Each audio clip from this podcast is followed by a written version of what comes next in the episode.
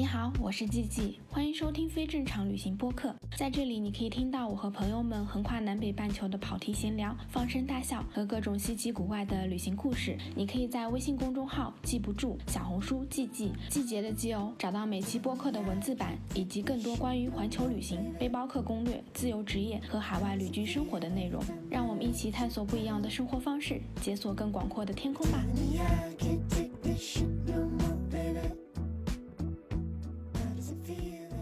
大家好，我是季季，欢迎收听非正常旅行电台。这是一档横跨南北半球的旅行播客，带你用声音环游世界。今天这期播客呢，还是继续我们的加拿大系列。然后呢，我们前面几期已经聊了加拿大的生活啊、上学的一些事情。然后今天呢，就想要来聊聊，就是在加拿大工作是一个什么样的体验。然后来聊天的还是阿曼，对，大家好，我是阿曼。嗯，今天就是工作局。对啊，我觉得这个海外工作应该是很多小伙伴都很好奇的一个事情，包括我自己其实也蛮感兴趣的，就还蛮好奇季季在加拿大是有过什么样的工作。其实我大概会分成两个大的阶段，一个阶段就是刚毕业的时候，然后就是去上班嘛，就是正常的朝九晚五的上班。接着之后，我觉得比较有意思的是，我大概上了半年班之后，我就开始慢慢的去探索做自由职业。所以，我后面的可能有大概三年左右的工作经验，其实都是跟自由职业相关的。然后，自由职业的时候，就是你可以做非常多不同类型的，比如说我做过什么平面设计师，然后做过品牌的咨询，然后做过社交媒体的运营，然后做过市场运营，然后就是非常多。我们到时候可以详细的展开讲讲。对，感觉很丰富。其实还蛮好奇，就是你最开始的那份工作，感觉应该时间也不长，然后然后是怎么找到的？就是刚毕业的时候，因为我是学服装设计的嘛，然后最最最最开始刚开始找工作的时候，其实也很迷茫，然后你就不知道自己该找什么。然后国外它并没有像国内的那种什么，你有校招，哦然后有什么面试，所有的东西就是你自己在招聘网站上，要么就是 LinkedIn，要么就像加拿大有另外一个网站叫 Indeed，然后你就在上面搜索。就是招聘的信息，然后你就自己去申请，就只有是这样子的而已。记得我刚毕业的时候，我就投了非常非常多，就是 海量投简历。我觉得国内和国外有一个很大的差别是，大部分，比如说我们在国内的话，你到大四，其实很多人就已经开始签什么三方协议啊，然后就已经有好几波的什么春招、秋招了。你可能在毕业之前你就已经确定好工作了。但是你在国外根本就没有这件事情，哦，对，像应届生这个身份都没有什么这么强的那种概念，对，就没有应届生这件事情，只有所有人都要找工作都，是社会人的。对，就是这种。然后所以呢，就是学校也没有留出什么时间让你去应聘啊，什么这种东西。就是到了最后的时候，我们有一个课程，然后那个课程大概就是教你。一些怎么做你的简历，我们做设计的话就是做设计上的一些简历，然后还有一个课就大概就是教你怎么去写求职的信啊、求职的 email 的那种，反正也是很基础的那种课程。感觉这种很实用哎。对对对，然后就是你自己就去投递简历，而且因为我是留学生，所以留学生刚开始你还要申请工作签证，就你不是说毕业就可以工作的，你还需要有国外的工作签证才可以，所以你就是要。在一毕业的时候拿到毕业证之前，然后你就要先去申请工签。如果你没有工签的话，其实是没有办法合法工作的。就在申请工签的这个过程中，然后你再去找工作。哎，那工签可以签多久啊？需要准备一些什么东西呢？呃，加拿大那边的工签是它是分两种，一种是你如果是读了一年的公立学校，然后你就可以申请一年的签证；如果你是读两年及以上的，你就可以申请三年的工作签证。然后这个工作签证叫做 Open Work Permit，就是开放签证，就是不管你有没有在加拿大找到工作，你只要在他们的公立学校毕业，你就可以申请签证。哦，所以就是等于你找不到工作，你也可以有三年的时间。那给的时间还挺多的，这样子。对，就比美国要好很多。美国很多专业其实都是没有办法申很长时间签证的，所以我毕业的时候就申请了这个三年签证。然后我申请完这个工签之后呢，在这个过程中，其实你就可以开始找工作了。但是其实作为留学生还是有一点麻烦的，因为你有小概率事件，你的申请可能不一定被批准。但是你在国外的话，大部分的雇主他是需要你有工签。他才会招聘你，因为如果你没有签证，他就是非法雇佣。虽然理论上是你在申请签证的过程中，你就可以去应聘了，因为他那个算是就是呃叫做 applied status，就是申请状态其实是合法的，可以去找。但是很多雇主他会因为害怕你万一最后没有申到签证或者怎么样子，那他前面那些面试啊什么的可能就浪费了，所以。这个就有一个 bug，就是有时候你不一定能找得到工作，就是他们可能更希望能够看到一张确定的工签在他面前，然后他才会申请。但是其实申请工签这个过程都是要一到三个月的。哦，那还挺长时间。对，其实挺长时间的，因为我那个时候是回国了，所以我并没有在加拿大等，我是之后再回去。就等我工签下来，我再回到了加拿大，然后开始工作的。所以，在我拿到工签之前的那一小段时间，我是去找了一个类似于就是很临时的 part time 的工作，就兼职。嗯。然后那个兼职是在一个华人的老板那里上班，是一个买手店。然后我就去那个买手店做 stylist，就是搭配师，就类似服装搭配师，一个什么都要干的角色。因为你刚刚开始进去，其实你也不是很懂，你就是要知道所有的品牌。然后你要知道库存，简单说，你要知道这个品牌的这件衣服放在哪些地方，然后你要非常非常了解这个店里面有所有的陈列，然后有什么什么东西，反正就是你都要去背，要去学。可能有客人来，你就帮他搭配，但是实际上刚开始有什么客人来啊，或者什么，你轮不到你去搭配的，就是或者说一般就是 sales 就销售，他们就自己会去，他们手上都是有自己的客人的，然后他们会了解他的客人喜欢什么样的衣服，你只是负责帮他拿一拿衣服而已。这就是我最最开始干的一份工作，就差不多跟我的专业还是有一点关系的，但我就干了一个月，比较符合你的气质。哎，那你正式的第一份工作是找的什么样的工作呀？我正式的第一份工作是在一个外国的运动服品牌的一个定制的服装公司里面做设计。对，这是我正式工作，因为其实上一份工作给了我一点经验，就因为我上一份工作的老板是华人，华人老板真的非常的抠门，然后又很烦，就是他会特别的计较。但是我不能说所有华人都是这样，可是普遍性的都是那种特别事儿多的，他就是很卷嘛，就是上班又要打卡，然后这儿那的，反正就是事情特别多，然后再加上华人用微信。然后用微信，他们就会觉得他可以随时联系你，然后这点是我非常非常讨厌的。是，国内都这样。对，就是他会觉得，反正我们用微信就是即时通讯，我就是随时随地，然后我就可以给你发消息。我是很不喜欢这样子的。其实我之所以那份班没有上完。的很大一个原因就是第一没有什么意思，然后第二我也学不到什么太多的东西，然后我就是很坚定的，我一定要去一个外国的西人的公司上班。一方面我是想要去体验一下他们的那种工作环境、工作状态是什么样的，再一方面就是我觉得我的英文其实都是偏向于生活和我们学校的那种英文，但是你在工作环境中的那些交流的职场的英语以及你。在跟同事打交道、做很多事情的时候，其实你学的那些英文是完全不一样的。你那个时候才会每天跟你同事相处。比如说你上学，你其实跟你同学的相处时间并没有那么多的，大家的交流也没有那么深。所以你在一个完全的就是外国人的工作环境中。你的英文会学很多不一样的东西，其实，所以我自己也是抱着这个想法，我就想说，哎，我要去感受一下，说，哎，在他们的那种西人公司上班是什么样。所以我后来就是就去找了一个外国的公司，然后我印象很深，就是我刚刚开始去跟这个老板面试，嗯，然后这个老板就是约我在一个咖啡厅面试，在咖啡厅，对，因为那个是一个很小的公司，温哥华是这样子的，温哥华它。本身的市场就很小，所以大部分的企业，除非你是学那种互联网啊、金融啊，反正就是那种才有支撑得起来一个大企业。大部分他们的那种企业都是那种呃小工作室，然后小公司可能就十几个人，然后就是这种，就这种是大多数的。然后只有个别是那种比较大的，其实可能在国内也就是算个什么中等大小的公司，在温哥华已经算是很大很大的企业了，就没有很多人。然后呢？呃，我当时面试的那个公司其实就是一个很小很小，只有五六个人这样子，然后加上老板，其实已经有点忘掉我跟他聊什么，反正就是大概聊了聊我上学啊，做什么什么什么事情。然后我印象很深的一 一个问题是，这个老板让我自己为我自己的。技能打分，因为我应聘的是设计的工作，所以就会用到什么 Photoshop 啊、AI 的这些设计的软件。然后他就直接问我，他说如果有五分，然后你自己对你自己一个软件的熟悉程度，你打几分？你打了几分？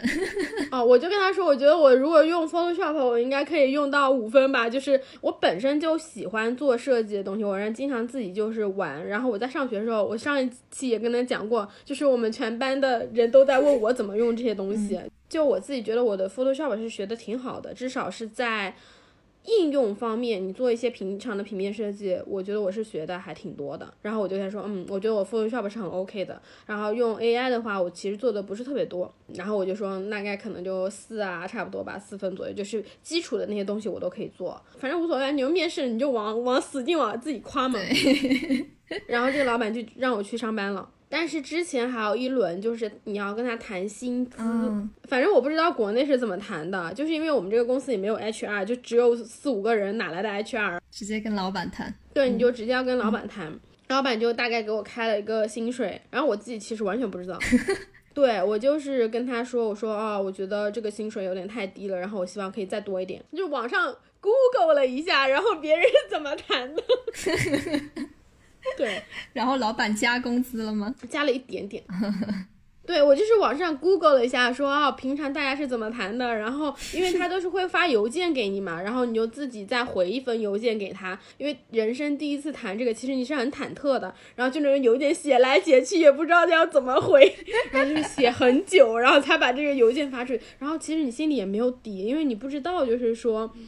哦，到底会不会？但是我总觉得说啊，你要试一试嘛，就自己还蛮开心的。就是你感觉你尝试去就是谈，然后也谈到了，然后就还蛮开心的。其实工资很低的，我那个时候可能一个小时差不多二十刀左右吧。但是其实你扣完税也就没有二十刀了，因为加拿大税非常非常高。你到了你起征点，差不多就要扣百分之二十了。哎，那你这份工作主要是做一些什么内容啊？因为我们不是做那个运动服定制嘛，然后它主要定制对象就是那种初中、高中或者是大学的那种体育运动队，比如说最多的是那个棒球，然后什么冰球、足球，还有一些是自行车，就主要是面向于学校，然后也有一些是那种企业的队伍，然后他们自己会来定制他们运动服。比如说你要印上他们的 logo，印上他们自己的赞助商，或者是帮他们选配色。其实设计的部分很少的，因为大部分运运动服它都已经是有模板了，就它已经有大概的那个服装的形状了，然后你就是帮它改改配色，放一放这些 logo 在哪里。虽然说设计，但是真正那种很 creative 的，就是创造性很强的东西其实是很少的。对，就是做这个，然后你就要把这个东西设计完，因为 sales 会跟你沟通。沟通完之后呢，然后你就把这个东西做成一个一个的，就是电子版的稿子，就是类似于你要把它做成效果图，然后你把它做成一个类似于 PDF 的文档，上面就画了什么正反面的效果，然后用什么样的面料，一些具体的信息、尺寸什么的，然后你把它有一个，其实都是有一个 template，就是有一个模板的，然后你把那个东西做好之后，再给到 sales，sales 就会去跟对方客户谈。然后跟客户确认嘛，然后确认 OK 之后呢，他们就会下订单。然后下了订单之后，你就要把这个设计稿，然后变成一个给工厂可以看的东西。我们当时的工厂是在巴基斯坦，其实这个东西叫 OEM，就是代加工。因为我们公司很小嘛，所以其实你除了做设计，你还要负责跟工厂沟通生产的东西。其实我们公司虽然很小，但所有东西都是有 SOP 的。就是我上班的第一天，然后我的。算是比我早进去的一个女生，然后她就给我一本很厚的 binder，就是那种文件夹的那种，插着一页一页的 SOP，每一项事情你能想得到的任何一件事情都是有 SOP 的，就是比如说你要怎么接电话，电话里面要记下来哪些哪些内容。哦。很细，对，非常非常非常细。然后你每一个设计的软件要怎么用？因为我们其实人很少，所以你要做很多东西。你最后还要开账单的，你的账单怎么用？然后账单的软件是怎么写？然后你要怎么去打印运输的那个 shipping list？就是我们发货还要我们去打，然后你怎么去报关？因为有些可能会寄到美国去，然后你就要走海关，然后海关的那单子你要打，就是非常非常详细。就是有一本很厚的东西，然后你要看，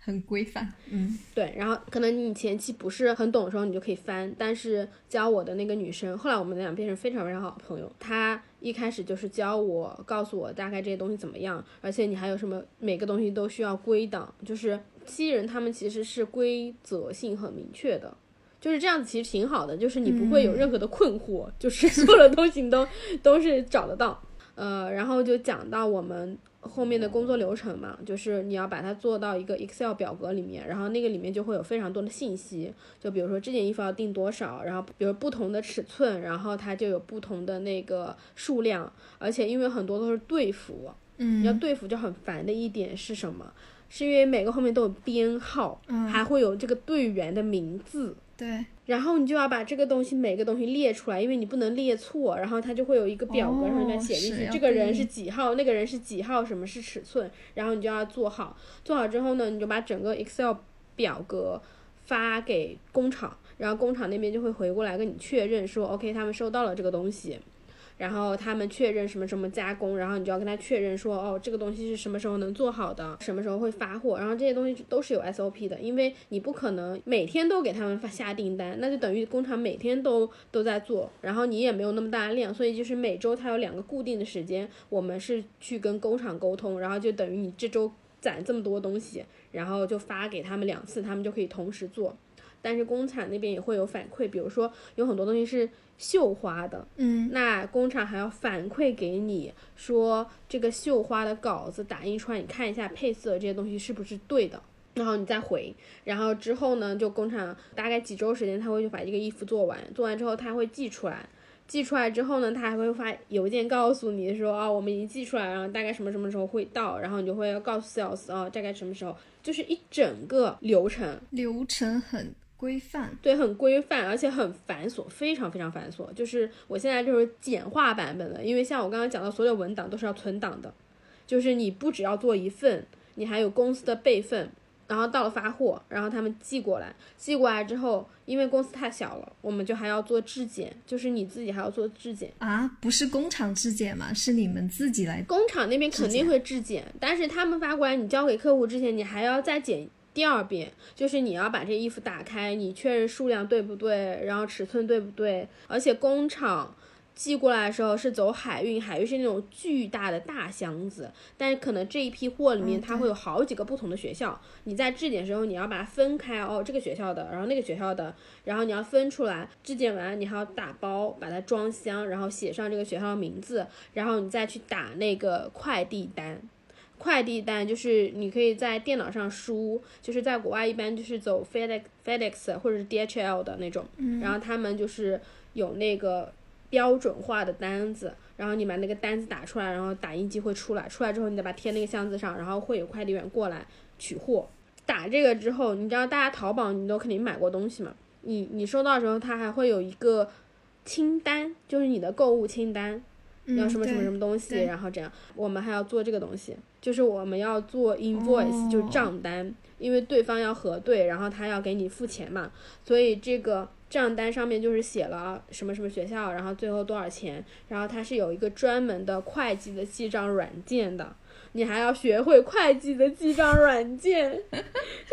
就是真的多面手，很复杂，就是除了你不用报税之外，所有东西你都要做。就等于你其实是要完成一个产品的设计到它交互到客户，你唯一不需要做的事情就是销售，剩下你所有事情都要做，一条龙服务了。这个是对啊，就是我们当时我们那个很小公司，就我们老板，然后三个设计师，再加两个 sales。就就这么几个人，对，感觉还是挺忙的。这样一天就是做下来，事情比较琐碎。对，非常忙。而且我刚去上班的时候，我真的记不住那些 SOP。我感觉我刚去上班的时候，其实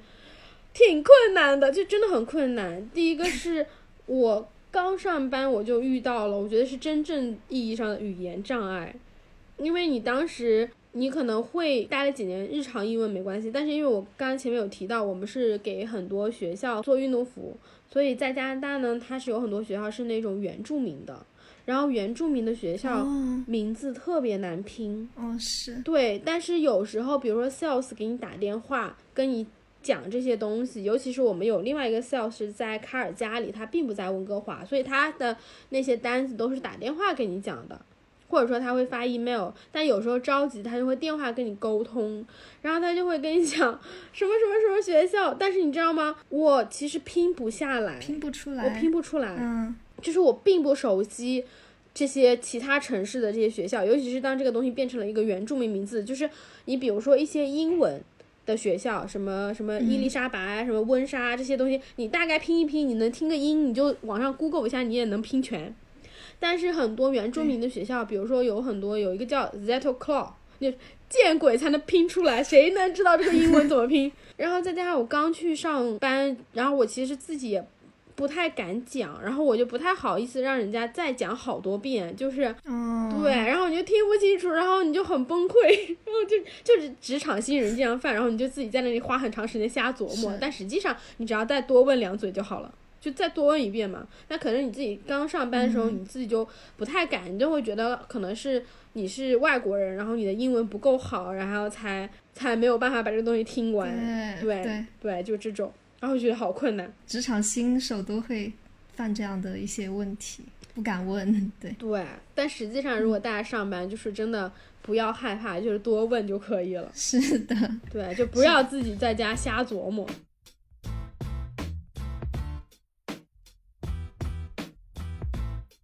哎，那你们那个同事相处怎么样？就是这个公司有没有一些有有趣的同事？就是我们老板很凶，我们老板就是那种什么事儿都不干。然后他以前是一个棒球运动员，然后就是那种很壮、很魁梧的那种。大家如果看过那种打棒球，就棒球运动员那种超大块的那种，就是肌肉很发达的那种。他也没有到很凶，反正就是我觉得他是从来不干事儿，他也不知道我们在干嘛，但每天就在那里要求我们做这做那的。然后我觉得我老板最离谱的有一次，就是他给我们开会，他觉得我们效率太低了。他那个关于效率太低那个会开了两个小时，然后我们在底下就狂笑说，如果你不开这个会，我们效率会高很多。看来国外的老板也会开这种提高效率的会议。对，然后那个会就是最没效率的。是，但我们其他的同事都还比较好。就老板如果不来办公室，然后大家都还挺好的。我跟跟你说，教我的那个女生，后来我们两个人是非常好的朋友。因为他比我早就离开了那个公司，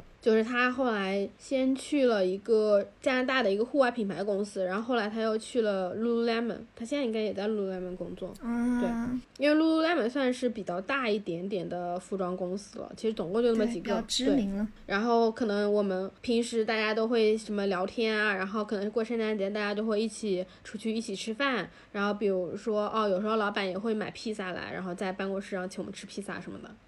就我觉得节日的时候，大家会比较比较有意思一点，就像像我们圣诞节和元旦的时候，然后我们都是在办公室吃的，老板就说你们不用带吃的，然后我们直接还买一些吃的。但国外的这种都是吃披萨，就是怎么说呢？就是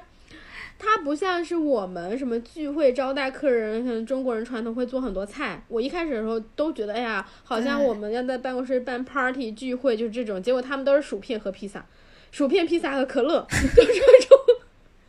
然后再加鸡翅，就是反正就是那种便利店，然后素食能买的那些东西，就全是这些。嗯，但是就是我们圣诞节的时候，同事我们还去一起去餐厅吃饭什么的。对我跟这个女生同事，然后后来有另外一个巴西的女生，我们关系也非常好。我们后来大家都不在这个公司上班的时候，我们就经常约出去一起喝酒。主要的，我觉得我们的友情都建立在吐槽老板之上，就是我们老板真的人不怎么样。我当时留在公司是因为我的工签，我在等工签。我当时工签其实卡了很久，就各种问题，反正卡很久，所以我就没有办法走。其实如果我能拿到我的工签，我早就换工作了。对，然后剩下人都都不太喜欢这个老板。我记得我当时有一个，就是就这个我刚才说教我这个女生，她其实是北京人，但是她从小都在加拿大生活。她的普通话就是那种音频普通话，就是非常非常标准，也没有北京口音。她的普通话就是那种磁带，然后毫无感情，因为他其实可能理解不了那个话到底是在中国的语境里是什么样的感情。就像我们说英文一样，当你没有在这个环境里生活，你念的英文就是直的，他的普通话就是直线，没有语调。对，没有语调，但是非常标准。然后另外一个同事是巴西的。其实我后面可以讲，就是他才是我真正开始做自由职业的一个起点，是他教我怎么做自由职业的。然后还有一个同事是印度的，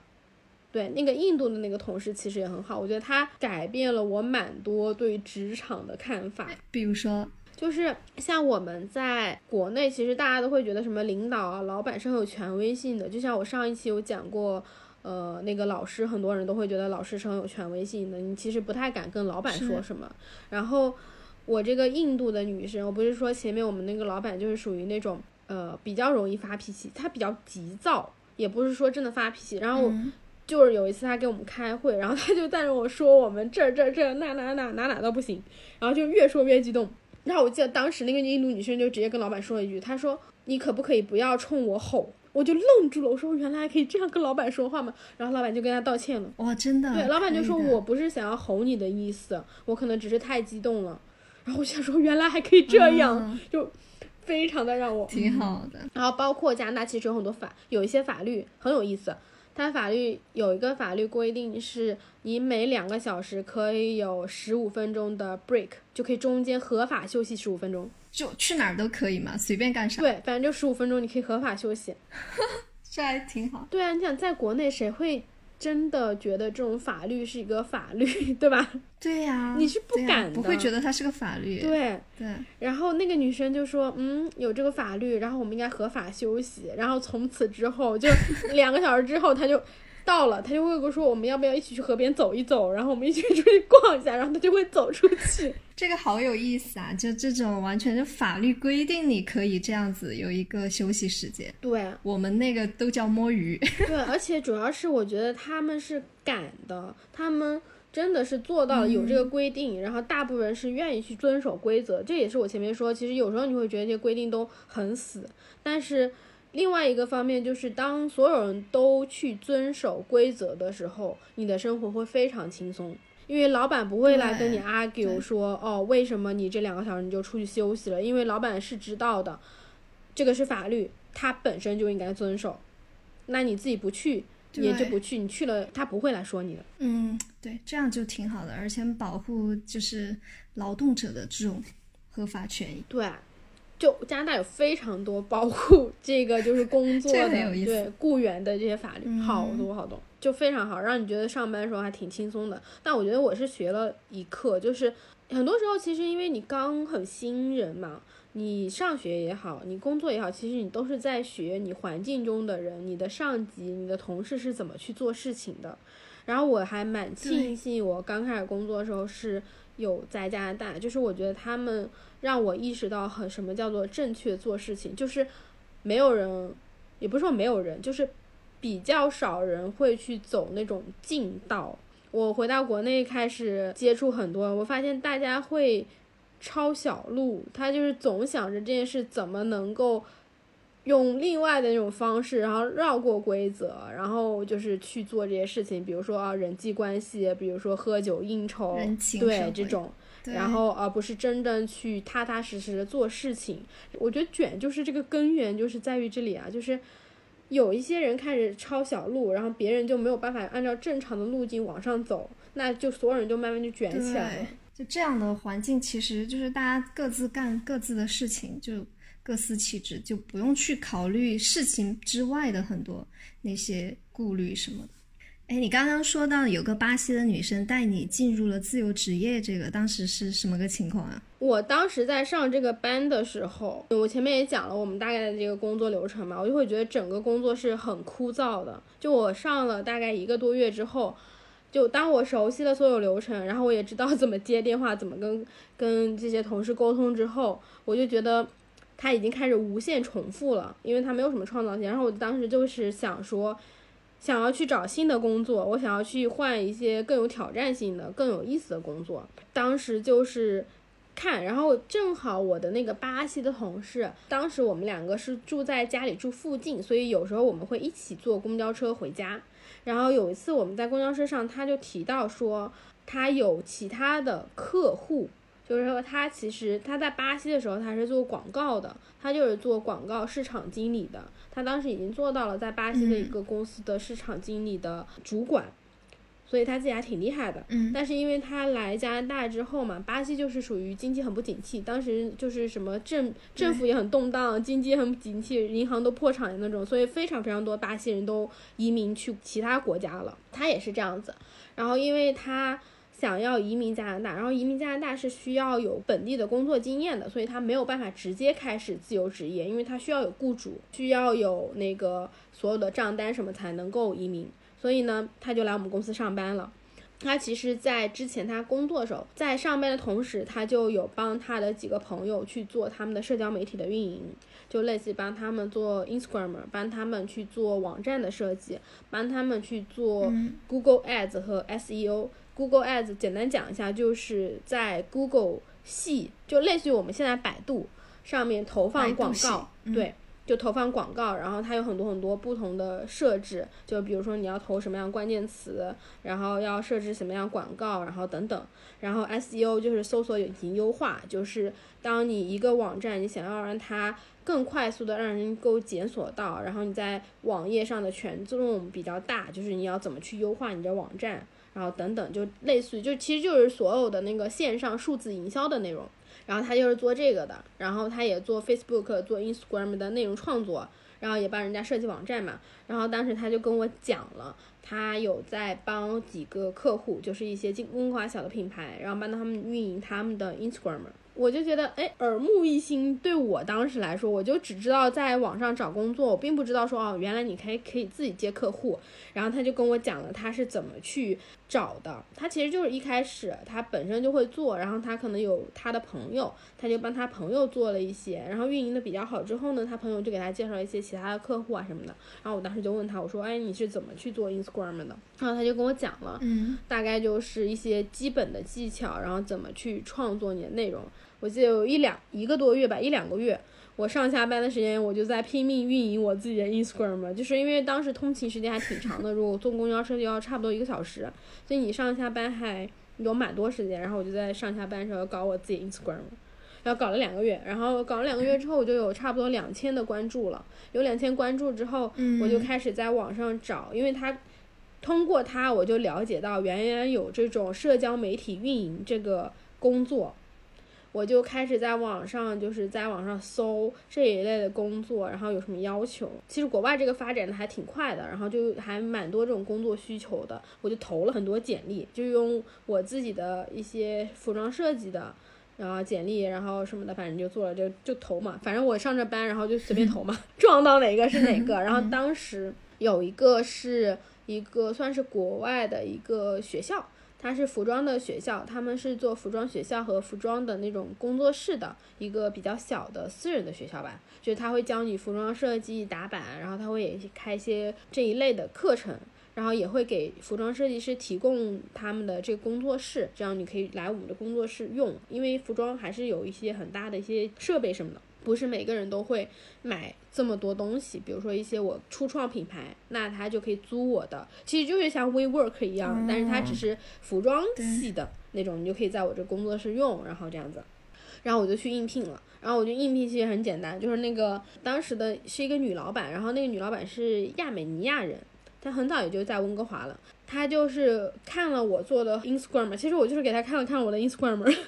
然后我就跟他讲啊，这是我自己做的内容，然后我大概跟他讲一讲我会什么，然后他就给我讲了一些他的要求，他需要你会什么什么什么什么东西，然后我就说哦可以，然后我就说我可以做。他是一个非常非常干练的人，他就属于那种极其有执行力。我觉得我很大一部分在工作上的那种逻辑性和执行力是从他那里学来的，就是比较偏商业。的逻辑这些东西都是他教会我的，就是他看完我东西，然后他觉得 OK 之后，他当场就是跟我谈了薪资，然后跟我谈了什么时候来上班，什么时候来工作，就是这一件事情就是非常快速。我之前不跟你说，我第一份工作的是二十块钱一个小时，差不多还不到一点。这一份工作，然后他就问我，然后工资要求，我谈过一次之后，我就跟他说我要二十五块钱一个小时。涨了薪，但是其实我也有搜过，就是我知道大概这个份工作的一些工资是多少。其实大部分人都是二十到二十五，因为你兼职嘛，就不会太高。反正就不说白不说嘛，就是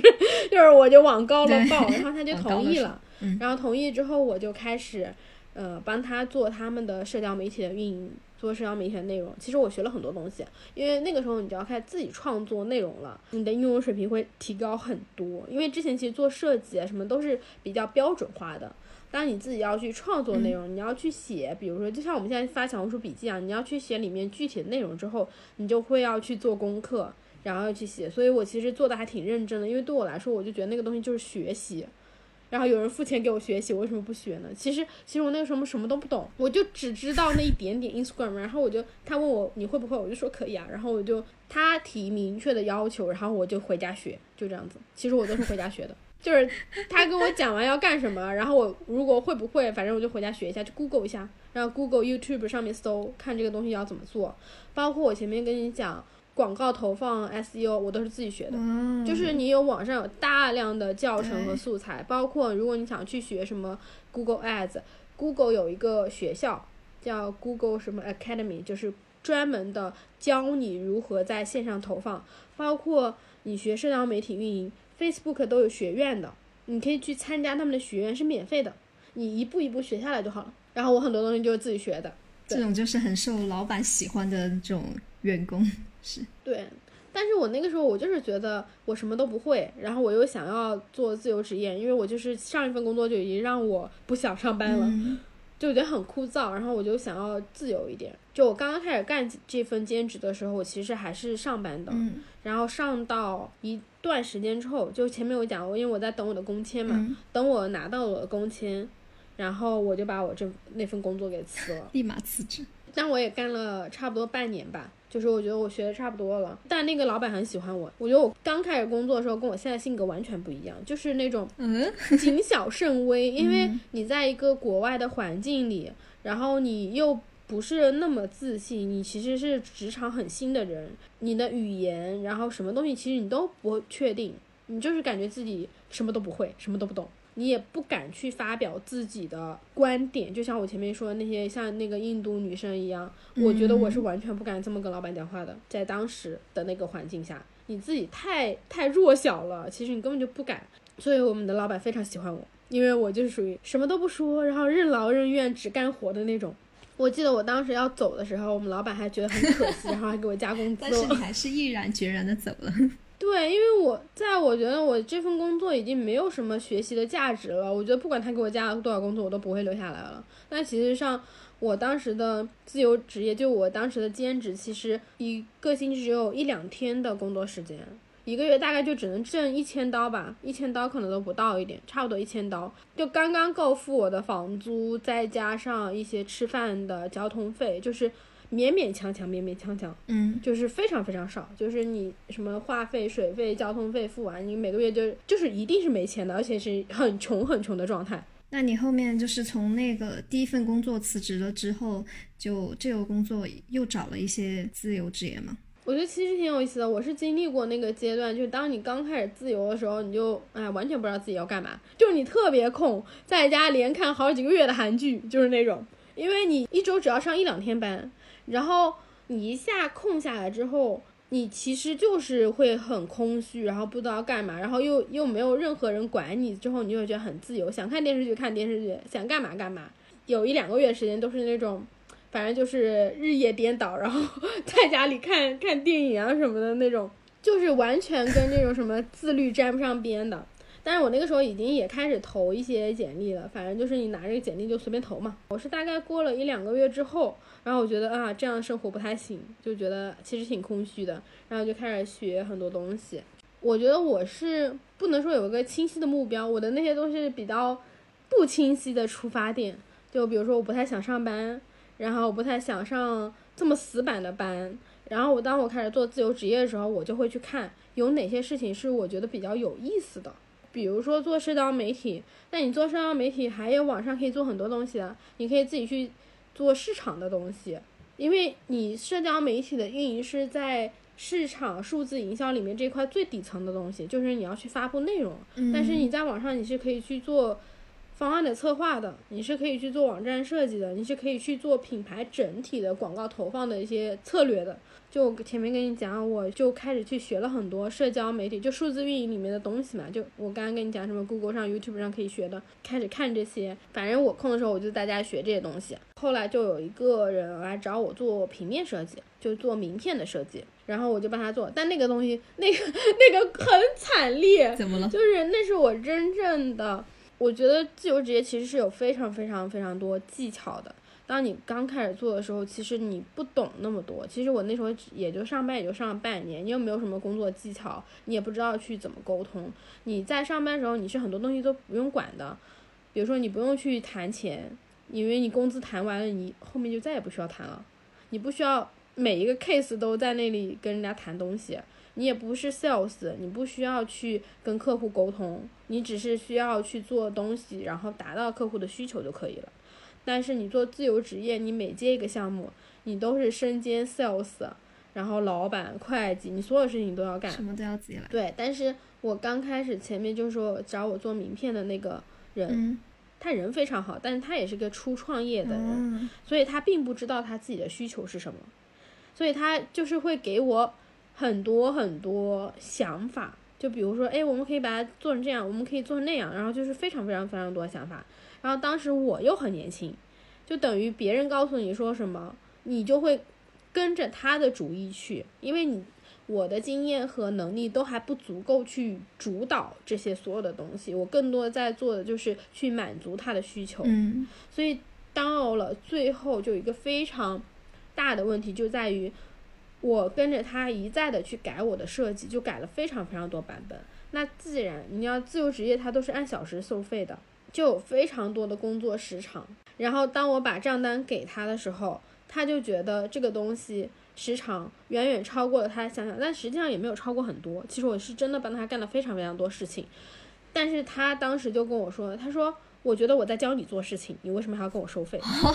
就这种这么离谱吗？对他不能理解你修改，然后你沟通，这些都是时间。嗯，他会觉得我只是跟你提了一些 idea。但是实际上有经验的人，你是可以在之前先跟你客户达成一个基础的沟通，让他理解哦这个事情是什么样子的，并且有经验人你是可以估算出来这件事情大概要沟通多久，然后在那之前你就应该给到他一个预算的时预估的时间，让他知道他需要付你多少钱，这样才是一个有效的沟通。但我刚刚开始的时候，我是真的不知道要怎么去做，就没有人教我。我所有东西都是自己在网上学，就是我会的东西都是我遇到一个问题，然后我解决了那个问题，我才会的那件事情。没有人教我任何东西，嗯，所以就是很多坑。当时他就这么说嘛，然后他就不肯付钱给我，他就一一分钱都不愿意付了吗？他就按照他自己的意愿想了一个价钱，然后付给我。他就觉得你这个只东西只值这么多，然后他就要付。但是实际上，那个中间的差额太大了。我帮他干了一个月的事情。就非常非常多，不只是设计名片，还有很多其他的东西。然后他觉得那个东西只值五百块，就是你会觉得很委屈啊。当时你觉得你自己做了那么多事情，然后什么什么的，然后他就让我去他的办公室跟他讲这些事情。然后我也讲完之后，我也没有说什么。然后我就从他办公室出来，我就开始边走边哭，边走边哭。我真的是，就是你太委屈了。就是你觉得你干了这么多事情，因为他们都很强势，他们都是比较年长的。然后当他跟你说的时候，他就是觉得你这些事情都是不对的。然后你怎么怎么可以这么工作？然后就一直在说你。嗯，我当时才二二十四岁吧，对，就刚刚开始读完书，然后工作，然后觉得太委屈了，就是 可难受了。然后我印象很深，我在回家的那个。我们家那个公交车站台，我就是太想哭了，然后我又不想要，就是哭着回家，所以我就一直坐在公交车站台哭了非常久，然后哭完之后才走。哎呀，才走回家，听着还蛮心疼。对，他这种可能也是为了就是少付一点钱，然后的一种策略，就 PUA 你什么的。嗯，其实也不是，我后来跟他关系还很好。我觉得主要原因是因为我经验不够。然后他也是那种初创业的，我并没有办法很好的让他理解什么叫做自由职业。简单来说，就是如果有经验人，他是可以引导客户。第一个，他可以帮助他细化他的想法；第二点就是他可以让他知道你是怎么收费的，你所有的时长什么这些东西都是应该收费的。嗯，就是我们两个都处于毫无经验的状态下，所以就是中间会有非常多的沟通的偏差。他就是会觉得他给我打电话就是不算时间的，那不算我们在开会。哦哦，认知上的一些差异。对，就是会有非常大的差距，然后再加上就是我确实是经验很多东西不足够，我只会跟着他走，他想让我改什么就我就改什么，就这种。但实际上你后来有经验了之后，你很快就能 get 到客户要什么，然后你可以帮助他明确他要做什么事情，就是有很多沟通的技巧。但这个东西怎么说呢？就是你没有什么经验的时候，你收的费也是低的呀。嗯，当你会了我刚刚说的所有沟通技巧，然后知道怎么引导客户的时候，其实你的薪资是可以提的很高的。所以很多时候我是不太看，我不太觉得说这种职场是什么什么，人家要故意为难你。虽然我当下是很委屈，可是你做自由职业，你就是要把所有事情往好了想。嗯，就我不太会觉得啊想想那么多，然后我就是觉得，哎，那就看我自己有没有什么地方做的不好，然后改掉就好了。后来还比较好，这个事情是这样子的，还蛮有意思的。就是后来我们这次合作结束了之后呢，然后我就去找别的工作了，嗯也没有什么，反正就当一次合项目合作嘛。然后他过了一段时间，他又过来找我，因为他又去找了别的自由职业者，去找了他们之后，他发现哦，我其实是那个做事情最认真的人。嗯他给我讲了他的 idea，说我是会每天都在那里考虑这个东西我要怎么做，然后怎么才能做得最好。因为我从来不觉得我做的所有东西是工作，我总是觉得那个东西我要做就是要做到最好，然后我总是把它当成我自己的事业来做，所以我是会去听他考虑非常多东西。比如说，他只是让我做一张名片，我都会去帮他查这里面的单词。其实正常你做名片的人，你就是给我这些文案，我就给你贴上去就好了。但是我就是会去想，他要做什么样的寓意，然后这些词汇是不是对的，或者说有没有更好的，然后就会给他想这些东西。嗯其实这个东西其实已经是在做创意策划的东西了，但实际上你做一个名片，做一个平面设计是根本你不需要做的东西，就是客户给你什么字儿，你就贴什么字儿就好了。哦，他经过一两个之后，他就觉得哦，还是你最好。对我是愿意帮他去改设计。第二个就是我其实都是在替他去考虑很多东西，然后他就又后来又回来找我，但他后来回来找我的时候，我就已经找了别的工作，我就在我就没有接。我空的时候帮他接了一两个小的项目，但是就没有跟他长期合作。我也学到了，就是首先我我觉得他的经验不足够。然后他有很多理念是跟我不合适的，即使我后来有了经验之后，我也没有再跟他合作，因为就简单说，我觉得我成长了，他还在停留在初创者的那个思维上，然后你跟他沟通就是会很累。我们其实关系很好，后来他创业的时候，他还想要跟我合伙什么的，因为他觉得我做事情比较认真踏实。是的，但我就是觉得，OK，我的人生已经翻篇了，我已经往前走了，我就不会再停留在他这里了，我就去做别的事情。那你后来还做过一些什么类型的工作？干了好多呢，就是我大概自由职业最初的那一年，因为人其实是很迷茫，你根本不知道你自己要做什么，我自己也不是很清楚我到底要干什么，所以我当时的一个策略，也不能说策略吧，当时也没什么想法，我就是觉得，哦，什么事儿我能干，然后什么事儿，哎，我觉得还挺有意思的，我就都去干，不管他钱多钱少我都干，所以我我在那一年时间里干过好多啊。我当时跟你讲的那个服装学校那个那个客户，我其实一直有帮他干那个事情，然后我就帮他做服装拍摄。我后来帮他做了一整个服装产品的 lookbook，嗯，就是他后来想要自己做一个品牌，但其实他整个品牌都是我帮他去做的，就是安排拍摄，然后安排生产，嗯安排所有的这些产品设计，到最后的产品变成一个成品的一个册子，然后他可以拿到销售去卖，就这些东西都是我在帮他做。那这样可以学很多东西。我就是觉得，哎，反正我自己想学东西嘛，然后他就叫我干什么我都干。但实际上，很多这些工作都是一个很需要比较 senior 的人，就是更有经验，或者说你其实帮他做这些活，你的工资会比我帮他做社交媒体的工资要高很多的。但我都觉得无所谓，就是我永远就是按照那一个钱去收费，因为我觉得那个东西我没有做过，然后我也能从中学到东西。而且其实那个女老板她是一个比较强势的女老板，他也不是那种脾气非常好的，他让我干非常多的杂活，然后经常他们的工作室里面有很多人问我说你怎么能忍受得了他呢？我就觉得无所谓啊，我说只要我在他这里学东西，他让我干什么我都干，就我还帮他遛狗什么的，遛狗浇花我都得干，生活助理了有点儿。对我其实无所谓，反正我能学东西，等于我就是帮他做了一个品牌，然后后来又做过这种暑期夏令营，因为他们是学校嘛，然后就还教过小朋友。再后来，我还有一阵跟我朋友一起做了一个饰品的品牌，我们就卖耳环什么一些饰品，然后我们就在线上做，还去夜市摆摊，就我卖我们的饰品。这个很有意思。对，但其实，在夜市摆摊超级辛苦的，嗯就是因为你是晚上嘛，所以你等于你大概可能下午五六点你就要先去把你的摊位摆起来，然后到可能七八点就会有很多客人来，然后夜市都开得很晚。那你可能收摊的时候就已经十一点、十二点了，嗯，你收完摊，你再回到家就已经凌晨一两点了，其实非常辛苦。那确实蛮辛苦的。对，但是还蛮有意思的，就是你觉得自己是在自己做自己的创业，然后做自己的东西。夜市嘛，就还有很多中国人，然后我们还做了那个微信号，然后他们就可以在微信上可以购物啊什么的。就是你除了在夜市上买，你还可以在微信上买，然后我们还做我们这个视频品牌的 Instagram 啊什么的。就到现在还有很多人想要来找我们合作，就是有一些拍摄想要来借我们的视频之类的。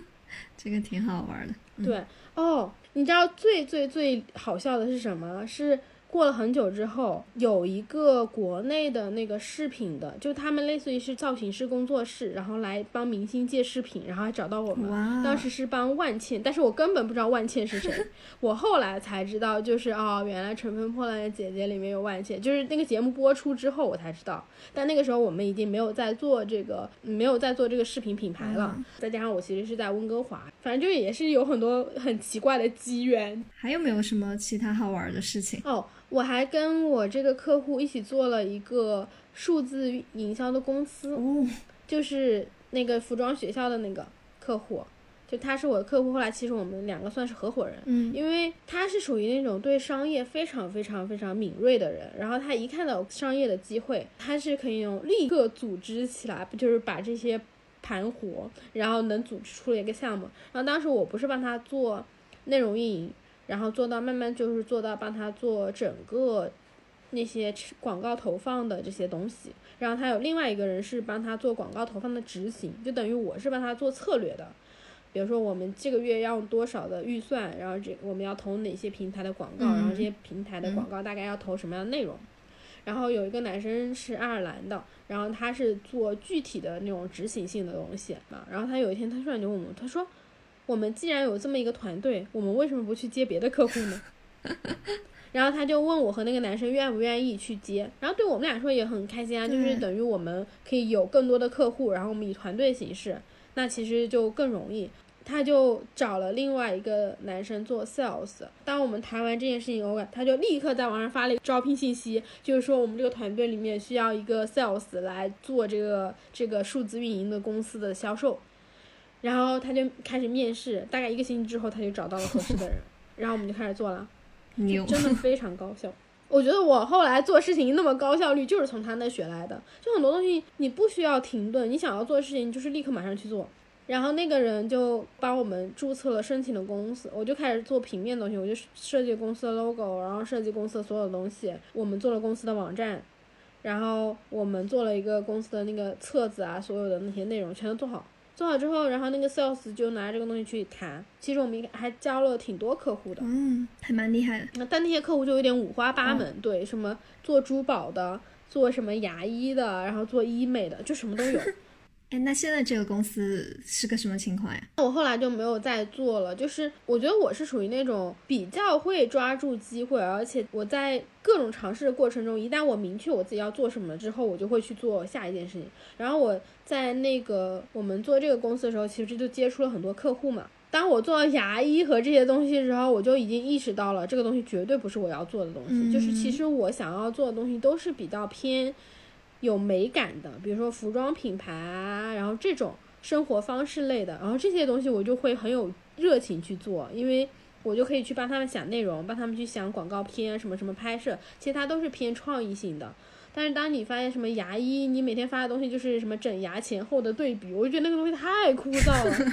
就完全不是我要做的。但其实牙医是有很多钱的，你知道国外这种牙医牙医诊所都非常有钱。其实那是比较好的生意的方式，但我自己就发现，哎，我很不喜欢。嗯，大概我们做了有差不多一年的时间，我就觉得，哦，OK，这个东西不是我想做的。然后当时我就比较明确，我是要做偏时尚类、偏设计类，就是更有美感、更有创意的东西，那个东西才是我真正要做的东西。然后当时就有另外一个品牌来找我做事情，然后那个品牌就是一个有机的服装品牌。然后其实他们刚刚来找我的时候，其实也只是做平面设计而已。但是我就跟他说，我除了做平面设计，我还会做市场。就是我前面大概已经有一年半的时间，我什么事情都干过了。然后我说我会做市场，然后我会做内容，我会做运营，这些东西我都会干。然后它也是一个初创品牌，它就是非常需要有人来做这些东西。刚好就需要你这样的全能性。对我们一开始只是谈。一两个 case，而且你知道吗？我还做过服装公司，我知道生产这些东西是什么样子的。我后来还帮他们做了整个产品线的 SOP 和整个产品线的包装设计和，比如说你这个产品是如何编号的这些东西，就都是我做的。就等于他们这个公司很多生产上的这个框架都是我帮他搭出来的。对，然后他来找我的时候，我就觉得，哎，这个东西比我。前面想的有意思，因为前面的时候那份工作还是更多是你有很多客户，然后其实很散的。但我到了那个时候，其实已经有比较明确的 idea，就是我是肯定之后要自己独立出来做自己的东西的时候，所以我就更偏向于去看一看别人是怎么把自己一个品牌做起来的，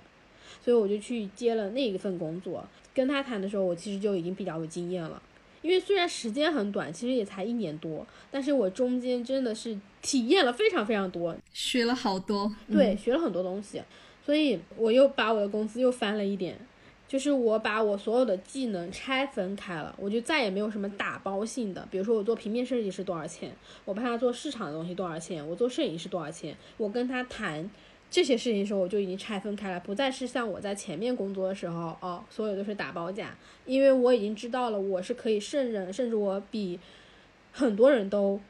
厉害，至少我觉得我比大部分人都是认真的。就我觉得这个是很多创业公司的老板非常非常看重的，就是我是会把他们的品牌当做我自己的东西来做，所以我就是做的比别人。上心，我觉得我是做比任何人都用心，不一定比任何人都好，但是我觉得我至少超过了百分之九十的人，我是比他们都用心。对，后来我就去接了这个品牌的，然后在这个品牌其实我学的非常多，我帮他们干了两年左右吧，因为它是一个初创的东西，所以就除了这个品牌的产品不是我设计的，剩下所有东西都是我做的，就是网站、品牌设计，其实我就是把我在前面的那些我看到的东西，我自己想做的东西，我全都做了。因为对我来说是一个非常好的机会，全部用在了这个品牌上。对，然后很多东西我都是学的，比如说你怎么做电商网站，我其实根本就不会，我只会做平面。你就回家自己学，就我回家去学，学完之后我第二天我就可以跟他们的网站设计师，因为有后台会有程序员嘛，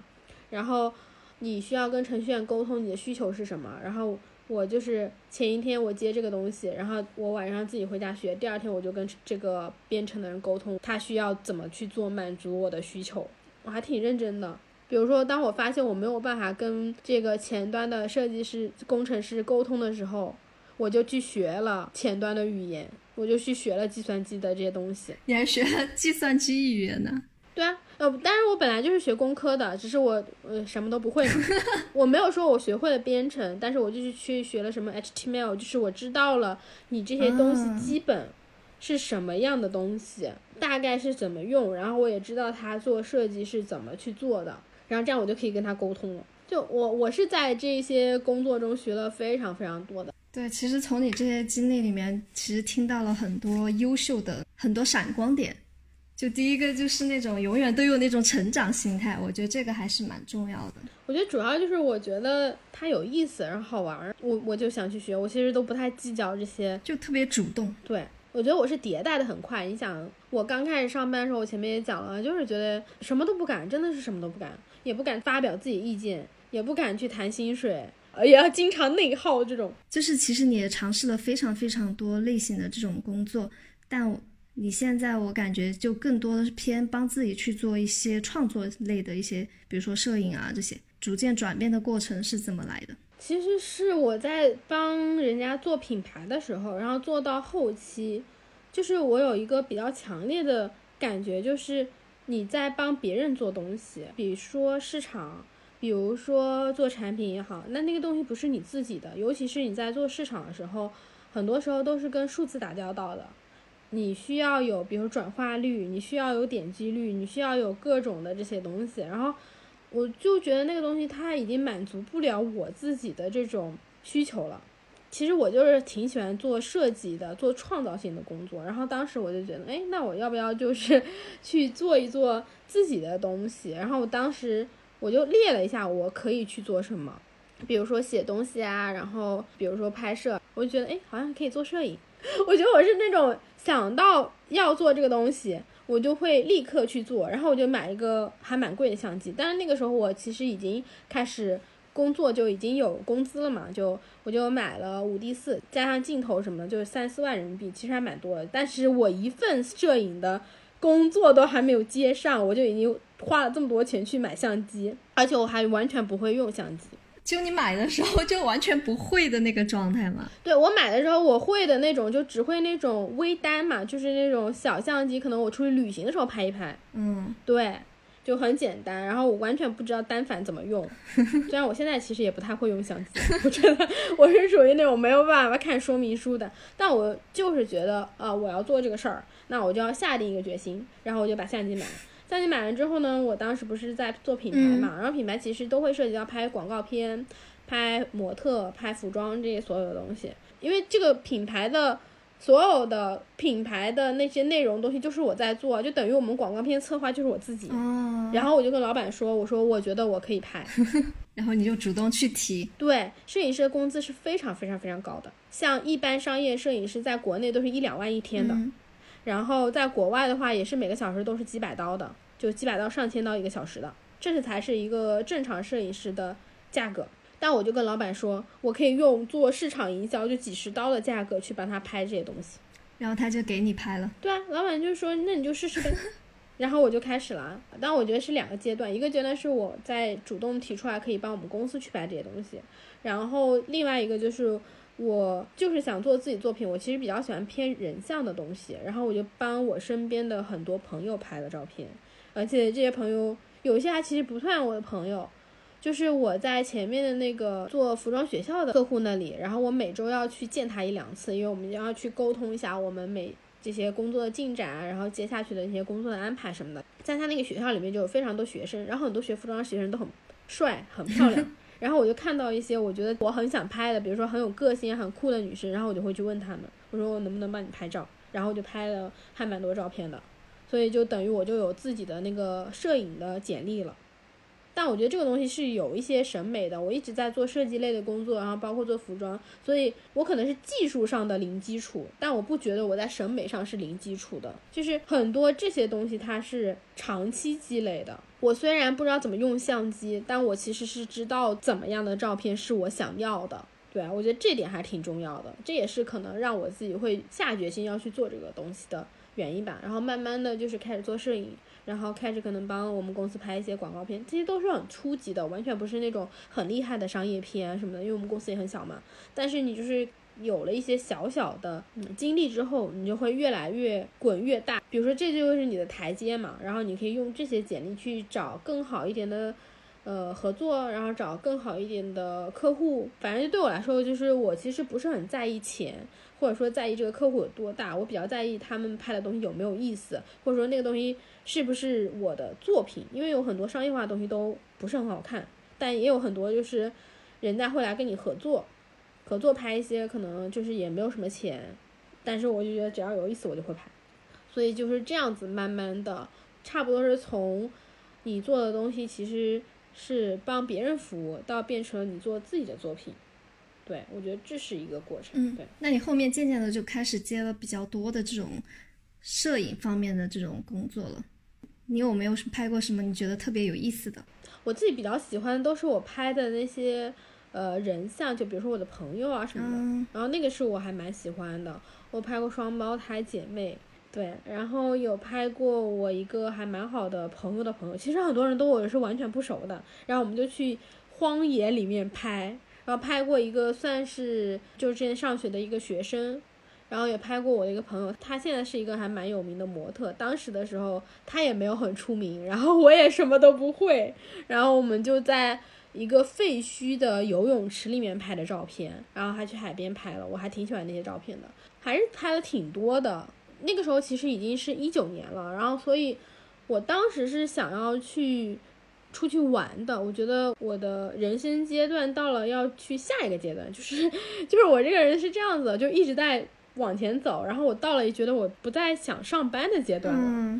我就觉得我应该出去玩儿。然后我当时其实就没有再去拍很多东西，我已经决定说我要离开温哥华，因为那个时候我已经在温哥华差不多待了有五年多了，就读书加上工作三年多，我感觉哎差不多了。就是很多东西其实虽然这个地方也很好，也很好玩，但是。我感觉好像人生的那个阶段应该有一个新的篇章了，我就决定我要出去旅行，去环球旅行这样子。所以到那个时候，其实我摄影的这一份事情其实并没有开始太久吧，差不多就小一年的样子，就也并没有拍特别特别多的东西。但后来就是我前面已经讲过了，我后来就是因为疫情的原因，然后就就去了别的地方。嗯，那你现在就是在接自由职业的一个状态是什么样子的？现在会接一些什么样的工作？我现在，我我今天还在那里想，就是说我在想，不是马上就二零二三年，不过大家可能听到这期播客已经二三年了。对我我们在录的时候是十二月末嘛，然后我就在想，说我明年的目标是什么？然后我就在想，哦，我希望我明年目标是不需要为了挣钱而工作。我前面想，前面是属于哦，先上班，然后再自由职业。然后再在自由职业里面，你又去迭代，说你希望做自己的作品。然后我到现在，我就是觉得，我希望我不需要为了工作挣钱，我希望我做所有东西都是我在做的艺术项目，我在做的展览，然后我的写作，而不是我需要去为了挣钱去写一篇稿子。就是这是我明年的目标。就我其实没有再接很多的工作了，我现在这一两年。都是属于那种这个事情有意思我就干一下，然后或者说自己去创造一些创，其实我都觉得我经常是在创业的状态。虽然那个东西不是一个什么实体的创业，但有可能就是一个拍摄的项目、艺术的项目，但对我来说那个东西就是创业。我就是在自己创造自己的东西，然后那个东西本身就能创造价值就可以了。我觉得你一定能实现的，明年。对对，哎，肯定的。